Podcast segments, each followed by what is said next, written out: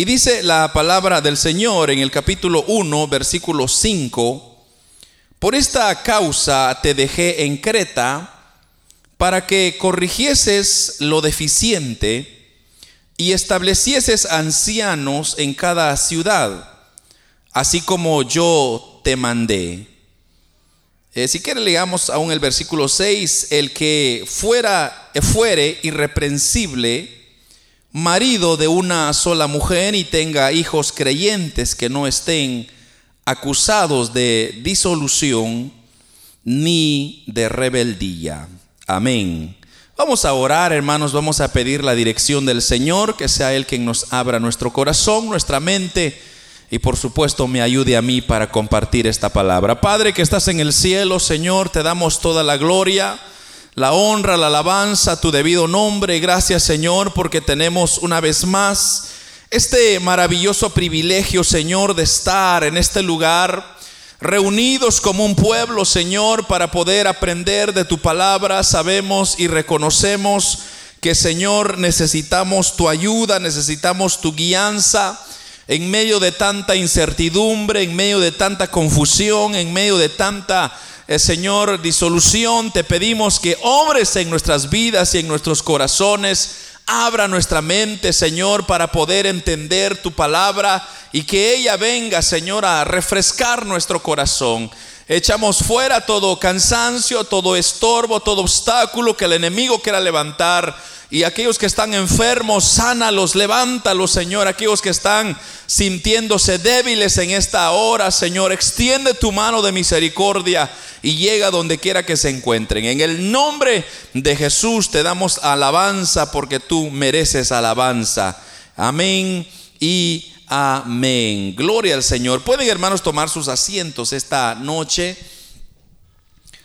Eh, amados hermanos, a lo largo de la historia, eh, bueno, más bien quisiera continuar el estudio de la organización de la iglesia, eh, que fue lo que comenzamos la semana pasada, y lograr entender, hermanos, cómo la iglesia del Señor debe o debería estar organizada. Y algo que yo siempre les he compartido es que la iglesia de Cristo debe de, llevar y obedecer los parámetros que ella misma ha dejado en su palabra. Entonces no podemos llamarnos iglesia de Cristo y hacer otras cosas que Cristo quizá no haya recomendado. Entonces es por eso que iniciamos, hermanos, la semana pasada la primera parte sobre cómo la iglesia debería de estar organizada. Y es que yo les decía que a través de toda la historia de la iglesia, desde Hechos de los Apóstoles, cuando surgió la iglesia del Señor, eh, se han presentado diferentes tipos de organizaciones en las iglesias.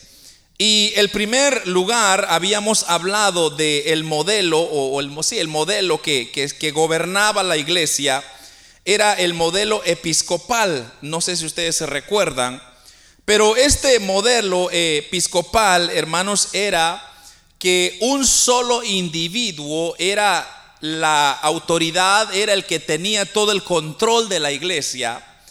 Y eso pues el ejemplo que usamos fue quizá la más conocida de todos y es la, iglesia católica romana ellos usan ese sistema de gobernación de la iglesia de un solo hombre. Entonces el sacerdote es el que hace todo, el que recoge las ofrendas, el que hace, manda y nadie le puede decir nada porque él es la autoridad ahí. El problema que habíamos dicho con ese sistema era que se caía en muchos errores de, por ejemplo, cuando un hombre tiene mucha autoridad, lo que puede suceder es que ese hombre puede llegar a pensar de que no puede, no comete errores. Entonces él comienza a abusar, a quizá aprovecharse de la situación como él tiene toda la autoridad. Y de hecho, hermanos, el ejemplo también que yo les di es, por ejemplo, los gobiernos que tienen un, un, solo presidente o una persona que les gobierne y nadie los quita y tienen años y años y años ahí. Eh, pero si usted se da cuenta, el, nivel de, de, cuidado de la población no está en las condiciones que debería ser. Porque esa persona lo que ha llegado a hacer es que como tiene mucho poder y mucha autoridad, entonces ha llegado a creerse de que es irreprensible, de que nadie le puede mover. Entonces hay una serie de abusos, de perversidades que pues en su debido momento yo los compartí con ustedes. Teníamos el otro extremo, entonces ese es el primero, ¿verdad? Cómo la iglesia se gobierna a través de un gobierno de episcopal. Ahora, está lo otro extremo, que es donde toda la iglesia es la que manda. En otras palabras, toda la congregación es la autoridad y, el pastor no tiene autoridad, los ancianos no tienen autoridad, sino que todo lo que la iglesia ordena o diga, entonces eso es lo que se hace. El otro problema con eso que yo expliqué es que cuando el pueblo tiene el control, digamos, de la autoridad, lo que sucede es que llegan a cometerse también abusos y es, por ejemplo, muchas personas comienzan a acercarse, digamos, al pastor y pueden decir, bueno, el pastor es mi amigo, entonces votemos todos por el pastor. O puede ser el otro extremo. A mí no me gusta cómo predique ese pastor. Entonces votemos para que lo echen fuera y traigan a otro como a mí me gusta. Y hablábamos de que así se han abierto muchas iglesias porque eh, la gente quiere un pastor que grita. Otra gente quiere un pastor que no grite. Otra gente quiere un pastor que sea amable, otro que sea estricto. Entonces, por eso hay tantas iglesias, porque la gente quiere el Evangelio a su estilo. Pero decíamos que también ese no es el modelo que presenta la palabra de Dios. Y si hay algo que nosotros tenemos que seguir es lo que nos dice la palabra de Dios. Porque si nos salimos de la palabra de Dios, entonces no estamos en nada y no estamos haciendo nada. Entonces, el, sistema que sí comenzamos a estudiar es el sistema hermanos, o el modelo, si le podemos llamar así, que lo, que es básicamente lo que conforma por ancianos, y eso lo explicamos también en su debido momento, cómo los ancianos pueden llegar a gobernar la iglesia. Y yo les aclaré que cuando la Biblia habla de ancianos, ese término ancianos, se está, se está refiriendo a obispo también, se refiere también a pastor, o sea, es la misma palabra o término que se usa para representar pastor, obispo, presbítero. Entonces, pero el sistema en sí se llama presbiteriano. Entonces, la iglesia cristiana evangélica debería de estar gobernada por el, el modelo presbiteriano. ¿Por qué presbiteriano? porque el término presbítero se refiere a un grupo de personas que ya han, madurado en la fe, que gobiernan la iglesia con autoridad, con seguridad, con madurez, con sabiduría. Y hermanos, entonces lo que hace la iglesia es que forma una serie de, ancianos, ancianato, pues, y cuando hablamos de ancianos no me estoy refiriendo a personas con con edad avanzada, sino más bien con madurez espiritual. Así podría ser una persona quizá joven, pero con tantos años en el Evangelio. Y eso es de hecho lo que vamos a estudiar hoy. ¿Cuál es el perfil para llegar a ser un anciano? ¿O, cómo definiríamos un anciano en una iglesia? Entonces, eh, hablamos, hermanos, de que además de, de, por ejemplo, el grupo de ancianos, la Biblia habla de que de esos ancianos siempre hay uno que tiene como un poquito más de, llamado, de autoridad, pero repito, no es para abusar, sino más bien porque Dios escoge a una persona para pedirle cuenta de una congregación. Y eso es lo que se le llama el pastor, el ministerio de pastor. Y eso también ya lo hablamos en su debido tema. Entonces el pastor es el que representa una autoridad con Dios y como dice la Biblia que un día nosotros hemos de dar cuenta a Dios por cada uno de las personas a quien nosotros ministramos. Entonces dice el apóstol Pablo, asegúrense ustedes de obedecer a sus pastores porque ellos han de dar cuenta por vosotros y no lo vayan a hacer quejándose, dice, de cada uno, sino que lo vaya a hacer con gozo, con alegría. Entonces, yo, mi imaginación, ¿no? Eh, en este momento voy a usar un poco de mi imaginación porque no, no sé si así va a ser, pero imagínese usted cuando el Señor venga y me pregunte a mí y me dice, Pastor Manolo López, yo quiero que me dé un reporte de este hermano que se congregó en su iglesia. Entonces, yo voy a decir, bueno, Señor, este hermano pues es un buen hermano, asistía a la iglesia, te sirvió, te hizo esto, hacía aquello, se movió, se entregó con toda tu obra. Entonces, ese es un reporte que el ministro ha de dar a Dios en algún momento. Pero habrán otras personas donde uno, pues yo tendré que decir, ¿verdad? Porque va a ser con el pastor el, el asunto. Entonces yo voy a tener que decir, pues aquí hay un hermano que pues de vez en cuando llega, está luchando, eh, a veces no llegaba y entonces yo tengo que dar un reporte de acuerdo a cómo eh, esas ovejitas pues se comportaron en la iglesia del Señor. Pero vamos entonces ahora a pasar, hermanos, que el pastor es el que obviamente ejerce una cierta influencia sobre los ancianos pero algo que tenemos que dejar en claro es que el pastor y el anciano y los ancianos, porque tiene que ser más de dos o tres ancianos, dependiendo del tamaño de la iglesia. Pero los ancianos tienen que trabajar en conjunto con el pastor para uno poder hacer la obra del Señor, hermanos, de una manera eficiente, de una manera que, que, se haga de acuerdo a la voluntad de Dios. O sea, no es una competencia. Hay muchas iglesias que a veces se, se compete y no se trata de eso, que los ancianos mandan y luego el pastor manda y luego se están peleando entre ellos. Eso no es el espíritu de la Biblia. El espíritu de la Biblia es que nos habla que el pastor debe de amar. Y el pastor en cierta manera se sujeta a las disposiciones de los ancianos. Y, de igual manera los ancianos se sujetan a, la, disposición del pastor. ¿Por qué? Porque, hermanos, lo, el deseo final de la iglesia local es que se maneje de la mejor manera posible. De que el nombre de Cristo quede, hermanos, en alto, quede limpio. Porque cuando nosotros comenzamos a, a meter manos sucias en la mano, en, la, en el camino, en la obra o en la obra de Dios o en la casa de Dios o en, la iglesia del Señor, entonces el nombre de Cristo queda manchado. Y recuérdese usted, hermano, que uno de los propósitos que Satanás tiene es destruir, pero destruir a quién? A la iglesia.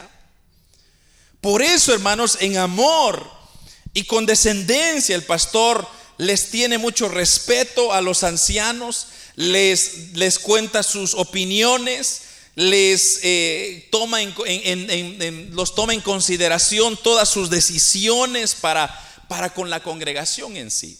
Y eso es bonito, hermanos, trabajar en un equipo donde el pastor tiene esa confianza con los ancianos, los ancianos tienen esa confianza y todo siempre se busca de que, hermanos, la obra del Señor se saque adelante y dejando un testimonio limpio, transparente, puro y sobre todo, hermanos, en santidad delante del Señor. Así que de manera que los ancianos también tienen hermanos, una posición muy, muy honorable en la iglesia y el pastor trabaja no sobre ellos, sino encontrar con ellos, hermanos, un común acuerdo, una cooperación en amor y luego sacar adelante todos los objetivos que la iglesia local tiene. Entonces, ese es el sistema que Dios ampara. Pero ahora vamos a hablar un poco sobre directamente los ancianos. Ya hemos hablado sobre el pastor, de cómo él tiene la preeminencia, pero también los ancianos, hermanos, tienen ciertos requisitos que tienen que cumplir. Y mire, lo voy a llevar, vamos a regresar a esta porción, pero vamos a, lo voy a invitar a que vaya conmigo a Hechos. Hechos de los Apóstoles, en el capítulo número 14. Ahí tenemos la primera, la primera cita En el capítulo 14 de Hechos de los Apóstoles, versículo 23, dice la palabra del Señor. Hechos 14, 23. Y constituyeron ancianos en cada iglesia. Y habiendo orado con ayunos, los encomendaron al Señor en quien habían creído. Lo voy a leer una vez más porque está muy interesante. Y constituyeron ancianos en cada iglesia. Y habiendo orado con ayunos, los encomendaron al Señor en quien habían creído. Aquí, amados hermanos, tenemos lo que sería la descripción de la obra que los apóstoles o el apóstol Pablo y Bernabé realizaron en una ciudad que se llamaba Listra. Aquí vemos cómo ellos habían decidido constituir ancianos o instituir ancianos en cada iglesia. Que, que ellos habían sembrado, habían abierto iglesias, pero que era necesario elegir a estos ancianos para que, hermanos, ellos fueran los que cuidaran de la iglesia. Entonces podemos ver que los apóstoles, en este caso, para nosotros, porque en este caso a veces es difícil encontrar apóstoles, pero digamos que los pastores, los ministros, son los que buscan a los ancianos. Aquí vemos cómo ellos habían decidido constituir ancianos. Eso es muy interesante entender. Porque muchas veces, hermanos, para atender la iglesia, para tener una iglesia bien formada, no es una cosa así tan sencilla como parece muchas veces. O sea, uno quisiera, hermano, que por lo menos uno como ministro, uno desea que hubiese una iglesia en todo Canadá. Por lo menos eso es mi deseo. Yo así quisiera, que en cada provincia de Canadá hubiera más de una iglesia sirviendo al Señor, adorando al Señor, pero, pero vamos, no importa el nombre, sino una iglesia que sigue la palabra de sana doctrina, que, que predique a Dios. Entonces, ¿qué es lo que se tiene que hacer? Uno, establecer ancianos para que le ayuden al pastor a administrar toda la cuestión de la iglesia. Más adelantito vamos a ver, hermanos, que la administración de la iglesia no es una cosa tan sencilla como parece. Entonces, aquí vemos nosotros que lo que sucede, hermanos, en una iglesia local es que el pastor elige quién va a ser sus ancianos. Y lo elige en base a la agilidad que él tiene con esas personas para trabajar en la obra del Señor. Ahora, aquí hay una clave que nos da. Dice que ellos hubiendo orado y ayunado, eso es muy, muy importante. Cuando se eligen, inclusive ministros, inclusive líderes, inclusive hermanos servidores en la obra del Señor, siempre se ora, siempre se ayuna, porque lo que uno desea es que la iglesia del Señor se edifique en personas que estén, hermanos, apasionados por Él, que quieran obedecer la obra de Dios, hacer la voluntad de Dios. De tal forma que estos ancianos no son elegidos por la congregación, sino son seleccionados por el ministro o el pastor de la iglesia. Lo mismo sucede, hermanos, en las recomendaciones que el apóstol Pablo le daba a Tito.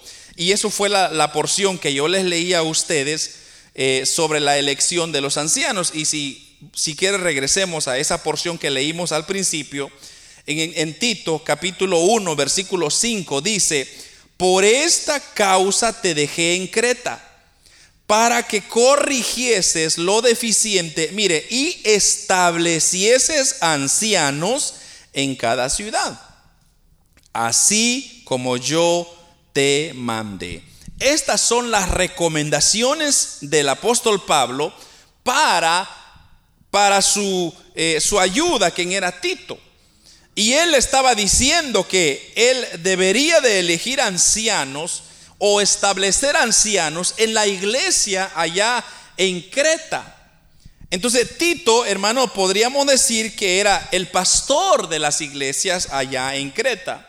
Y ahora Pablo le está diciendo que él debe de establecer ancianos en cada ciudad, en cada iglesia, dónde estas, eh, eh, estas iglesias están paradas, están formadas, pero tiene que establecer ancianos. ¿Por qué? Repito, porque la iglesia, hermano, necesita una administración correcta y solo el pastor no lo puede hacer. Porque el pastor es humano y se cansa y, tiene otras responsabilidades que también vamos a ir aprendiendo en un momento. Pero es necesario entonces que haya esa ayuda. Y es importante, hermanos, que el pastor siempre que tiene que estar en la vista de quienes están levantando, quienes están, Dios lo está usando, y entonces esos llegan a ser seleccionados para ser ancianos de la iglesia. Así que, por lo tanto, Tito, entonces, como pastor que él era, tenía la autorización y también el mandato del apóstol Pablo para que él fuese y estableciese ancianos en las iglesias. Por lo tanto, los ancianos, hermanos, como dije, no son elegidos por voto, como muchas, muchos lugares lo hacen. Entonces, lo que muchos lugares hacen es, bueno, juntan a toda la iglesia y dicen, hermanos, tenemos una reunión de votación el día miércoles, así que véngase listo por votar por su candidato. Y entonces, como que si fuera, por ejemplo, estuvieran votando, ¿verdad? Por, por algún, algún ministro de una ciudad o algo así. Entonces, cada quien viene y dice, bueno, a mí me cae bien aquel hermano gordito, panzón, yo creo que está bonito. Y la gente comienza a dar su opinión. Entonces, el que tiene el mayor voto, ese es el ganador. Y hermanos, no, no funciona así como dije. ¿Por qué? Porque no se trata de que solamente vamos a escoger a cualquiera. Estamos metiendo, hermanos, recuérdese una cosa, que todo aquel que se mete a hacer la obra de Dios, ya llegó a ser entonces, hermanos, un, eh, estar en la mira del el archienemigo de Cristo, quien es el diablo, que el Señor lo reprenda. Entonces, el llegar a servir, hermanos, es un compromiso serio y usted tiene que estar listo espiritualmente porque usted será atacado. Porque Satanás va a querer desanimarlo. Satanás va a querer que usted se, desanime, tire la, tira la toalla, como decimos, y, deje abandonado todo. Pero, hermano, no se preocupe. Si usted, el Señor lo ha llamado y el Señor lo quiere usar, el Señor también lo, lo sostendrá.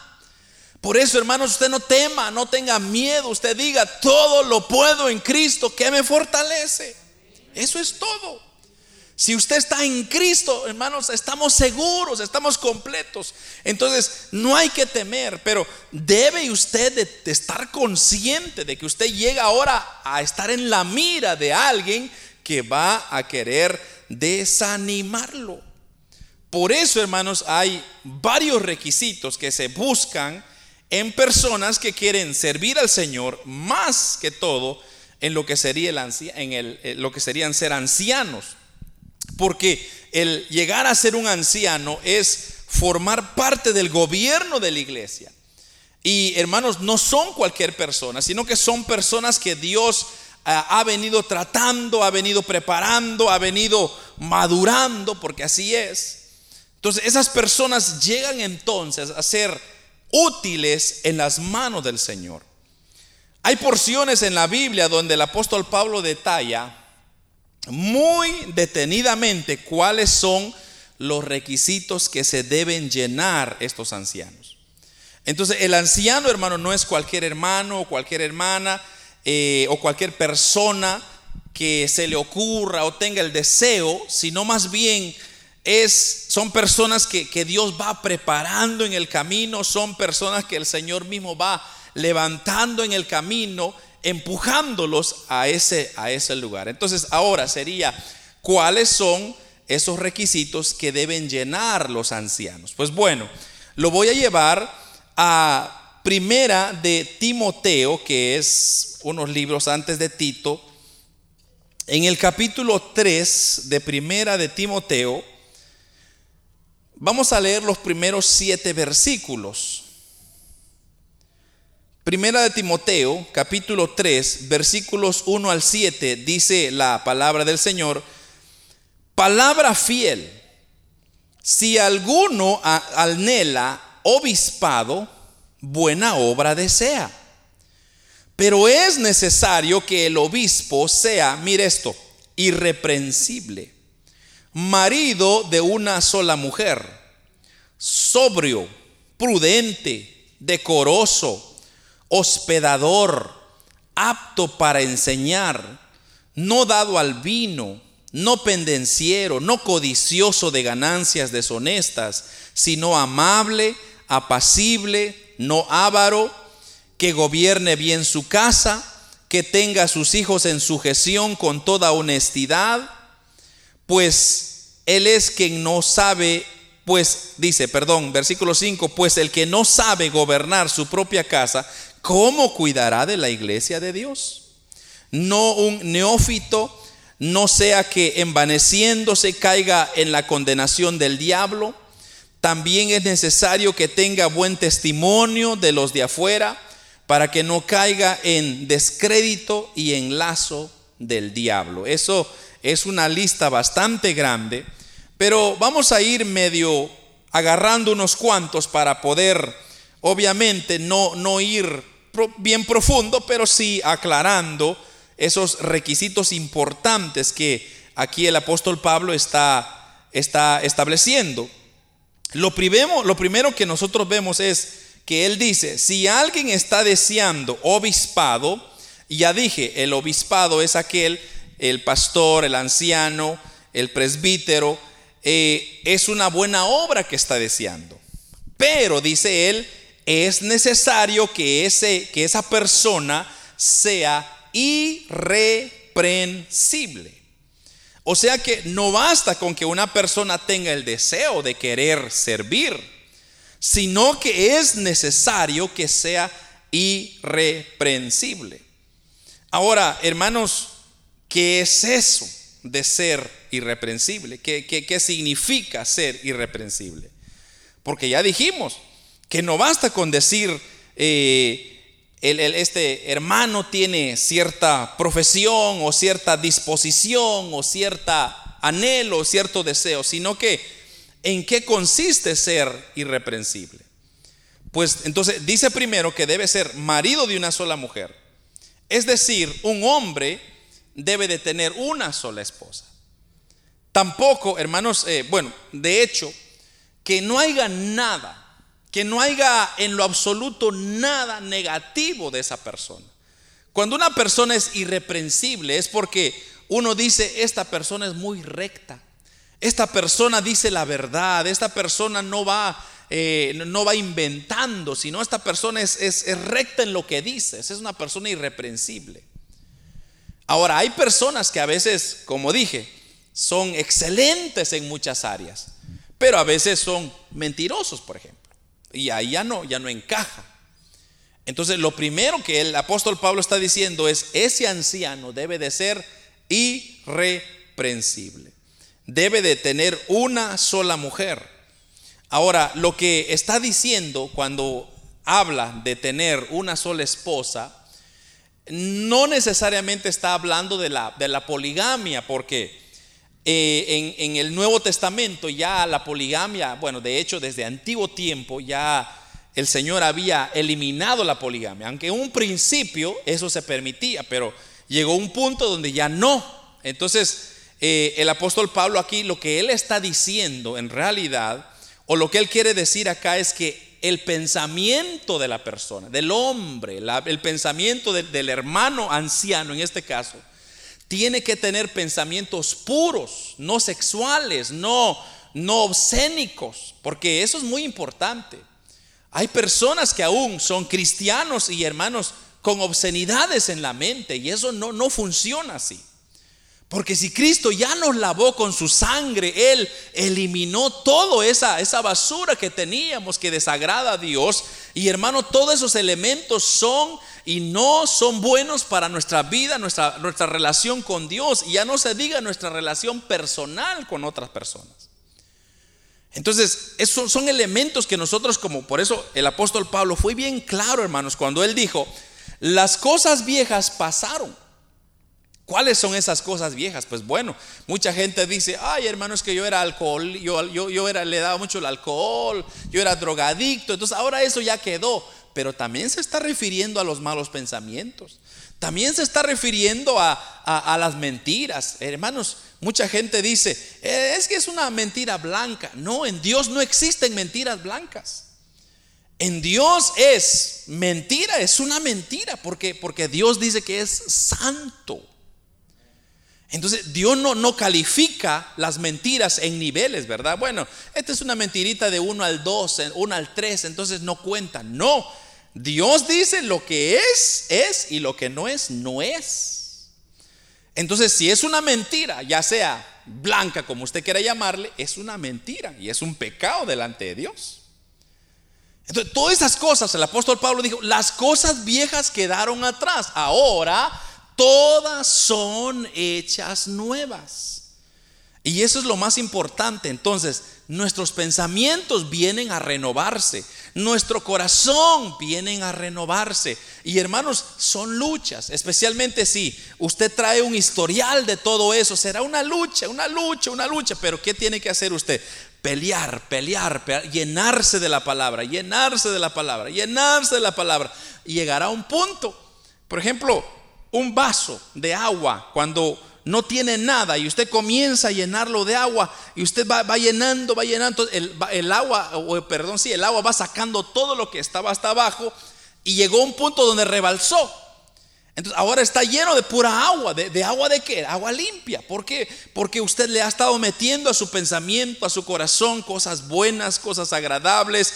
Eh, la palabra de Dios ha venido a renovar en usted. Entonces usted es una persona limpia, una persona renovada, transparente. No manche sus vestiduras. No manche, hermanos, su corazón queriendo aparentar. Muchas veces nosotros queremos aparentar cosas que no necesitamos aparentar. Dios no necesita que usted pretenda ser alguien que no es. Dios ya conoce quién es usted. Dios sabe quién soy yo. Y mucha gente vive así, hermano, pero qué triste es vivir así.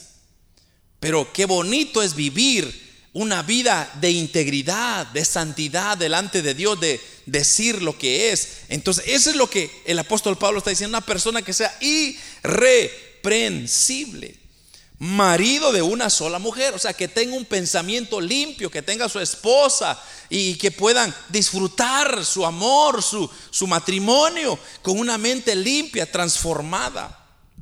También que no sea un adúltero, sino que tenga, dice, solo una. Pero, pues eso no necesita ya mayor comentario, pero luego él añade y dice que sea una persona sobria. Al hablar aquí de la sobriedad se refiere a la madurez que debe de tener. Porque ya a este punto, hermanos, ya no podíamos estar hablando de un cristiano que toma. Eso ya no, ya no sería cristiano, porque ya, ya, ya lo dije. Repito, Dios, hermanos, considera cosas que no son a su agrado pecado. Entonces, cualquier cosa que va a ofender a Dios es un pecado. Y Dios no quiere ver eso porque Dios es tres veces santo. Entonces, cuando Él dice que sea sobria, es que Él está diciendo una persona que alcance una madurez. Una persona que sea buena para tomar decisiones. Una persona que reflexiona para poder decidir. Eso es lo que significa ser sobrio.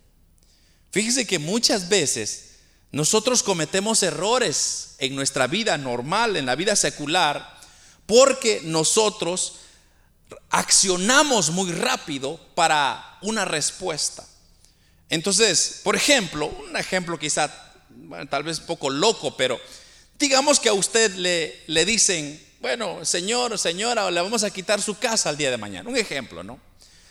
Entonces, muchas veces lo primero que nosotros decimos es reaccionar y decir, bueno, ¿cómo es posible que ustedes me traten así, que no soy nada, esta es mi casa? Y usted comienza a defender y a tirar y a sacar, porque es su casa.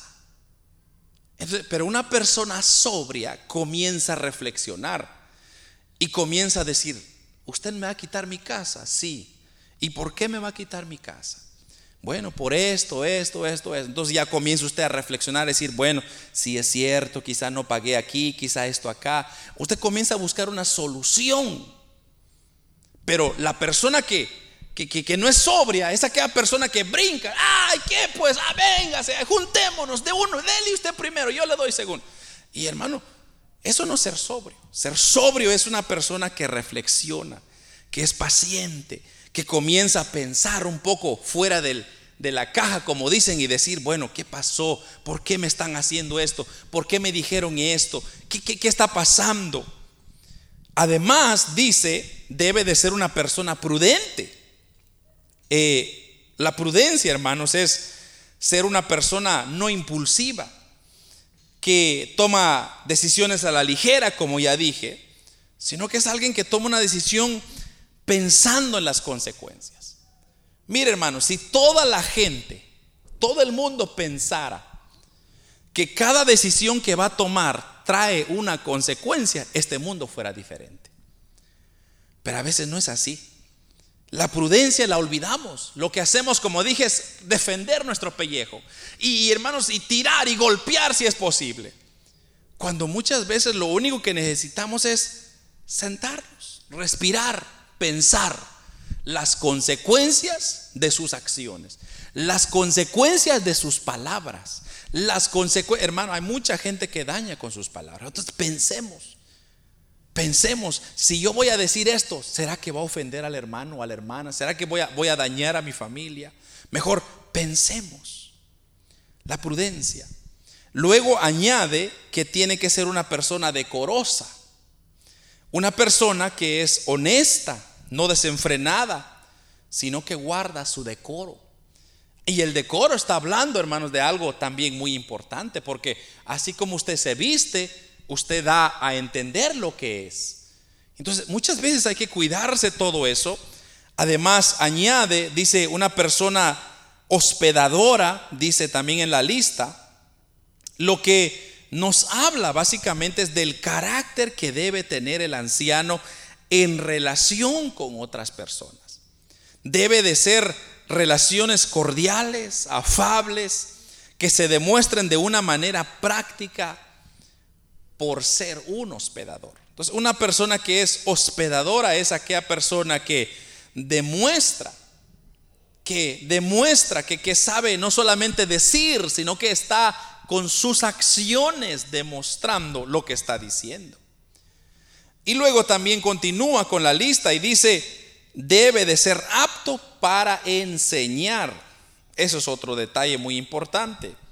Porque el anciano debe también tener la habilidad para poder aclarar algunas dudas, por ejemplo, que los miembros tengan de la iglesia, ya que los ancianos como llegan a ser un gobierno, una autoridad en la iglesia, entonces mucha gente los va a buscar, mucha gente los va a frecuentar y les va a preguntar, hermano, mire, ¿qué dice la Biblia de esto? ¿Qué piensa usted de esto? Entonces la persona debe saber enseñar, saber explicar, saber tener esas palabras, esa sabiduría para aconsejar. Luego añade Pablo a que no debe de ser dado al vino, pues yo creo que ese ya está más claro. Un, un anciano no puede ser un borracho, sino que debe ser una persona en sus cabales.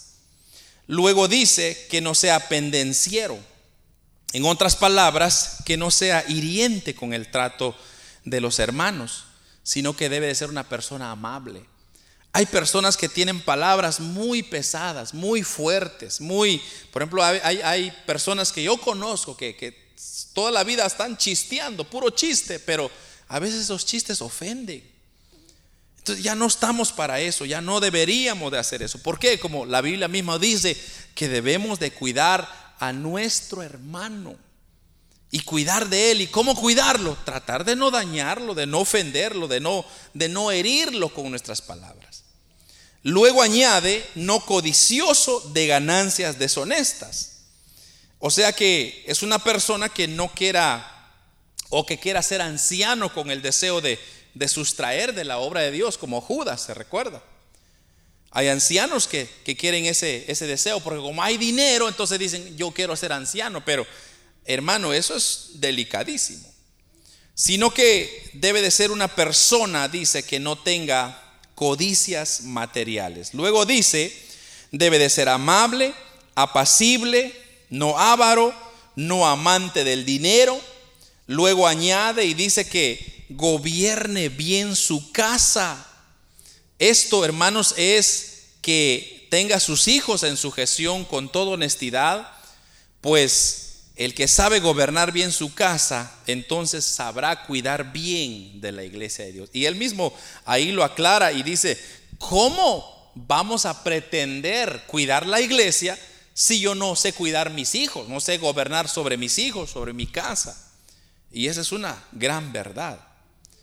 Entonces, es muy importante el que las personas que van madurando en la fe vayan de igual manera manteniendo a sus hijos bajo sujeción, bajo esa honestidad, esa transparencia, enseñándoles las cosas correctas, las cosas, hermanos, del Señor, el respeto, por ejemplo. Eso yo ya lo he predicado varias veces.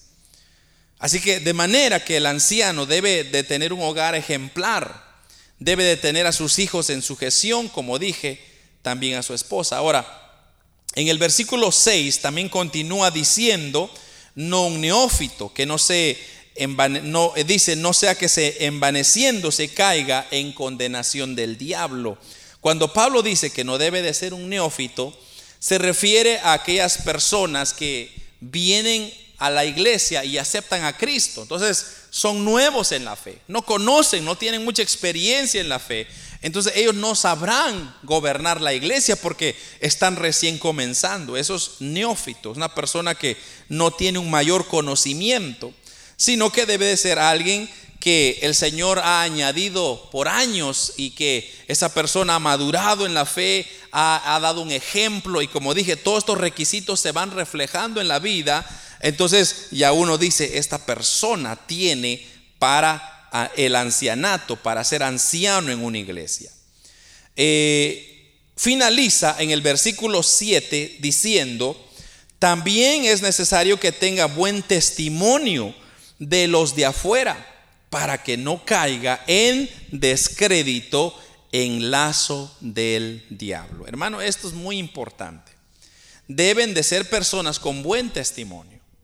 No solo dentro de la iglesia, sino que fuera de la iglesia. Yo creo que ahí es donde hermano nos agarra a todos. Porque muchos cristianos a veces somos muy buenos cristianos adentro de la iglesia, pero ya afuera damos mucho que hablar. Y ahí es donde nosotros tenemos que reflexionar y decir, hermano, hay un dicho en el mundo que dicen el perico en donde quieres verde.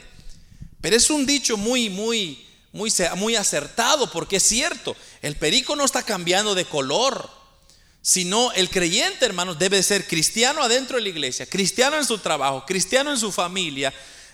A mí personalmente, como le digo yo, hermano, tengo casi más de 28 años de conocer al Señor y yo he escuchado de todo, he visto de todo, he tenido mucha experiencia en el Evangelio y hay, hay personas, por ejemplo, yo he trabajado mucho con jóvenes. Y los jóvenes mismos me dicen a mí, oh hermano, si usted supiera mi papá en la casa, es un mundano. Sus hijos diciéndome a mí, le estoy diciendo la verdad. Entonces uno dice, bueno, ¿y cómo es eso que el hermano es tan santo en la iglesia y en su casa es otra cosa? Entonces, el apóstol Pablo está diciendo, no debemos de ser así, sino de dar un buen testimonio dentro y fuera. Donde quiera que usted vaya, testifique de Cristo, demuestre con sus acciones que usted es cristiano. Hermano, no se ande mezclando, no, no ande usted pretendiendo ser otra persona, porque llegará un momento cuando será descubierto y quedará en vergüenza. Pero más que todo, hermanos, ¿a quién queremos nosotros engañar si Dios tiene y conoce cada cosa que nosotros hacemos? Entonces, no pretendamos engañar a Dios, sino más bien corrijamos Mejoremos, hagamos, hermanos, la, obra del Señor, vivamos una vida de santidad, de pureza, de integridad. Porque repito, hermano, si Dios está viendo cada cosa que nosotros estamos haciendo, entonces todo el resto que usted haga es, en vano. Yo le he dicho, hermanos, y lo he dicho muchas veces, ¿de qué me sirve a mí pretender ser un santo aquí delante de ustedes y allá afuera ser otra persona? Entonces ya le ofendí a Dios. ¿Cómo me va a respaldar Dios aquí? ¿Cómo me va a demostrar Dios su presencia en este lugar? Porque Dios ya no va a amparar vasos sucios. Y ese es el error de muchos creyentes. Que allá afuera son otras cosas y adentro de la iglesia son otras. Pero uno nota en su fruto. El fruto que la persona da se nota. Porque hermanos, cuando usted ama a Dios, usted lo que tiene es cuidado Cuidado con sus ojos, cuidado con su pensamiento, cuidado con sus oídos, cuidado con sus manos, cuidado con sus pies, cuidado con las cosas. Usted, usted va caminando como que si fuera una mina en esta tierra. ¿Por qué? Porque no quiere ofender a su Dios. Porque el momento que usted ofenda a su Dios, hermano, hay consecuencias. Pero ese es otro tema. Entonces, además, hermanos, eh, aquellas personas que cumplan los requisitos pueden aspirar a tener un cargo de anciano.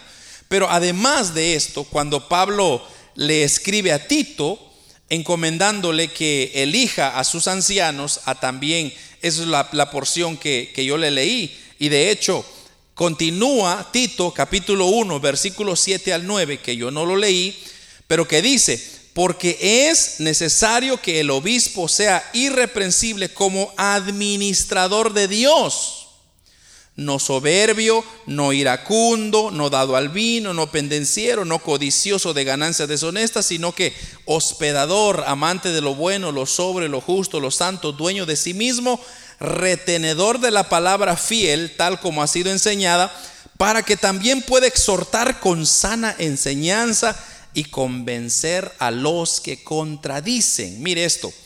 Aquí aparecen algunos requisitos que ya, ya lo mencioné ah, ahorita recién, pero ahora hay otros cuantos que aquí el apóstol Pablo está agregando.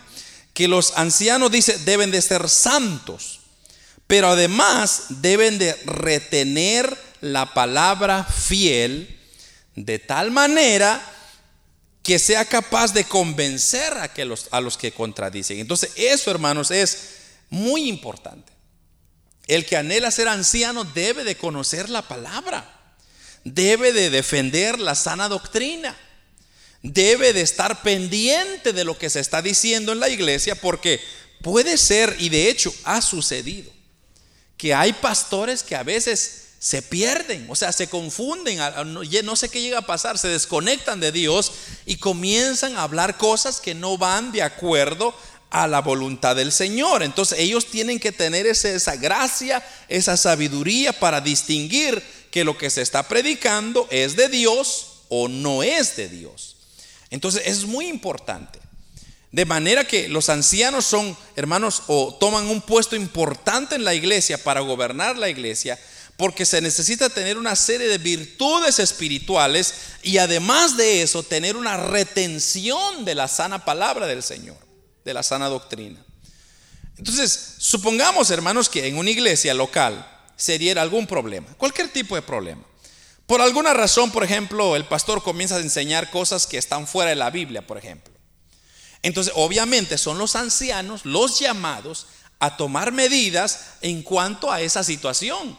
Ellos comienzan entonces a trabajar con el pastor, a decir, mire pastor, fíjese que usted dijo algo que ahí va en contra de lo que se nos ha enseñado. Entonces, el anciano siempre tiene el oído abierto, escuchando y, filtrando, porque eso es importante, hermano. Como dije, a veces los, ministros se pierden, o sea, son influenciados, son seres humanos. Pero si los ancianos no están ahí pendientes, entonces toda la iglesia se tuerce. Y, ahí, hermanos, está el peligro. Entonces, si por ejemplo el pastor está cayendo en ciertas herejías. Entonces ahí hay oportunidad para corregir la situación y decir, mire, pastor, corrija o arregle porque la Biblia no lo ampara o no sé de dónde estás sacando todas esas cosas, pero no son correctos. Esa es la función de los ancianos porque ellos tienen esa autoridad. Ahora vamos a hablar algo sobre cuáles son las funciones que desempeñan los ancianos. Hasta ahora ya hemos visto que son los pastores que los eligen. Eso es muy importante. De acuerdo a los requisitos que yo ya mencioné o que el apóstol Pablo ha mencionado en esta lista que ya hemos, ya hemos tratado. Ahora, entonces, ¿qué hacen los ancianos dentro de una iglesia? ¿Cuáles son sus funciones o sus responsabilidades dentro de la iglesia local? Mire lo que dice Primera de Timoteo capítulo 5 versículo 17. Dice así, los ancianos que gobiernen bien sean tenidos por dignos de doble honor, mayormente los que trabajan en predicar y enseñar. Esto, hermanos, es un pasaje muy importante porque el apóstol Pablo está diciendo que los ancianos ejercen dos tipos de funciones en la iglesia o en la congregación.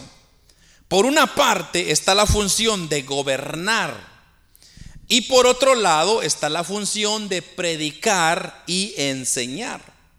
Entonces Pablo está dividiendo estas dos clases de, o es decir, estas dos funciones que los ancianos tienen que realizar en una iglesia. Entonces, primeramente, eh, hemos dicho que una de las funciones que el pastor tiene es de predicar y de enseñar. El pastor por lo usual esa es su función, predicar y enseñar, predicar y enseñar, predicar y enseñar.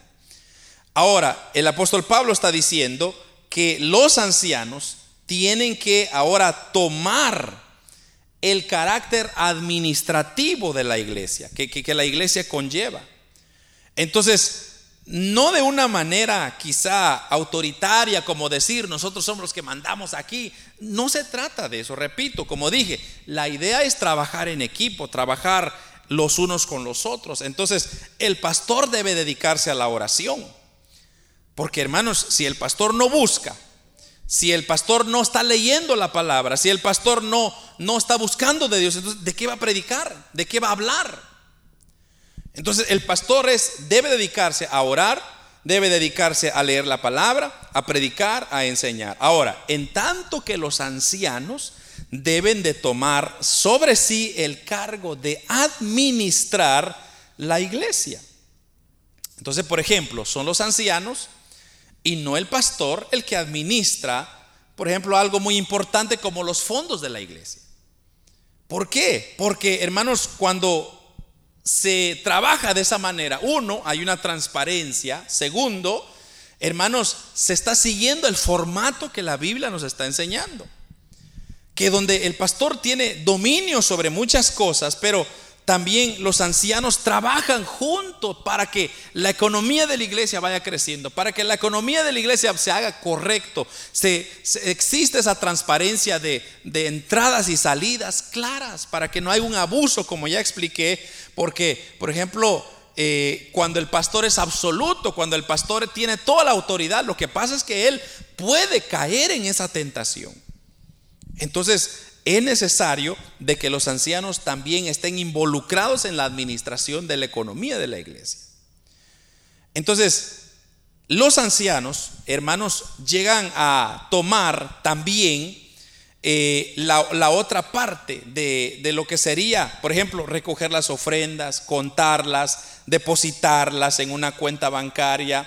Son los responsables de sostener al ministro, de pagar el alquiler del local, eh, si hay que pagar agua, luz, teléfono, lo que sea, ellos se encargarían de toda esa, e, esa administración. ¿Por qué? Porque el pastor está orando, está leyendo, está buscando para traer palabra. Entonces es muy importante. Claro, nosotros ahorita estamos empezando la iglesia, nosotros estamos iniciando la obra del Señor acá, entonces quizá todavía no, no vamos por ese camino, pero nos enfocamos y estamos pidiendo a Dios que nos guíe y nos dirija por ese camino, porque ese es el camino que todos tenemos que seguir, que toda iglesia de Cristo debe de seguir.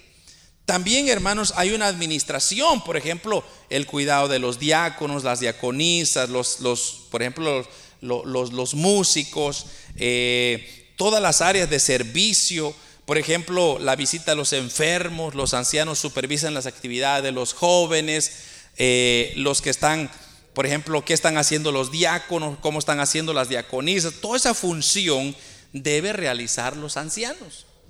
Porque repito, es un trabajo que, hermanos, le quita al pastor, le quita al ministro para poder él desempeñarse en su función a la cual el Señor lo ha llamado. Le voy a leer rapidito, Primera de Pedro, capítulo 5, versículo 1 al 3, dice, Primera de Pedro 5, 1 al 3 dice, ruego a los ancianos que estén entre vosotros, yo anciano también como ellos, y testigo de los padecimientos de Cristo, que soy también participante de la gloria que sea que será revelada. Apacentar la grey de Dios que está entre vosotros, cuidando de ella, no por, la, no por fuerza, sino voluntariamente, no por ganancia deshonesta, sino con ánimo pronto no como teniendo señorío sobre los que están en vuestro cuidado, sino siendo ejemplos de la grey. En esta porción, hermanos, se nos deja ver con claridad que además de las funciones administrativas que ya hemos detallado, también es necesario que los ancianos ejerzan esta función de un cuidado de la grey. Así como ruega el apóstol Pablo, apacentar la grey de Dios que está entre vosotros cuidando de ella, dice el apóstol Pedro. Los ancianos también tienen la carga, hermanos, de cuidar las ovejas de la congregación, sino no solamente es la responsabilidad del pastor, sino es también responsabilidad de los ancianos. Entonces, todos, hermanos, somos responsables en cierta manera de cuidar que la obra de Dios salga adelante, de la obra del Señor siga adelante, porque de otra manera, como dije, va a venir el enemigo y va a querer crear divisiones, va a querer venir a meter cizaña muchas veces, pero cuando el grupo y el cuerpo de, la obra del Señor están unidos, hermanos, no hay nada que pueda interrumpir o romper esa amistad. De manera que estos ancianos son los que ejercen el gobierno dentro de la iglesia local, teniendo respecto a las opiniones que el pastor tiene y a su vez el pastor respeto a los ancianos. Entonces, eso es lindo, hermano, cuando hay un respeto entre el pastor y los ancianos porque se trabaja bien, se toman buenas decisiones, se, se cuida la iglesia del Señor y la iglesia del Señor crece. Hermoso, ¿por qué? Porque hay una, hay una autoridad que se está cuidando en la iglesia. Y por eso dije, hermano, la iglesia del Señor no es para adueñarse y decir, yo soy el encargado aquí. Hagan lo que yo diga. Si ustedes no hacen lo que yo digo, entonces los, los voy a mandar al infierno. ¿Quién es usted para decir eso? No somos nadie. Nosotros solamente somos administradores de la obra del Señor. Por eso, todo aquel que quiera, hermanos, hacer la obra de Dios de una manera sucia, le va a ir mal.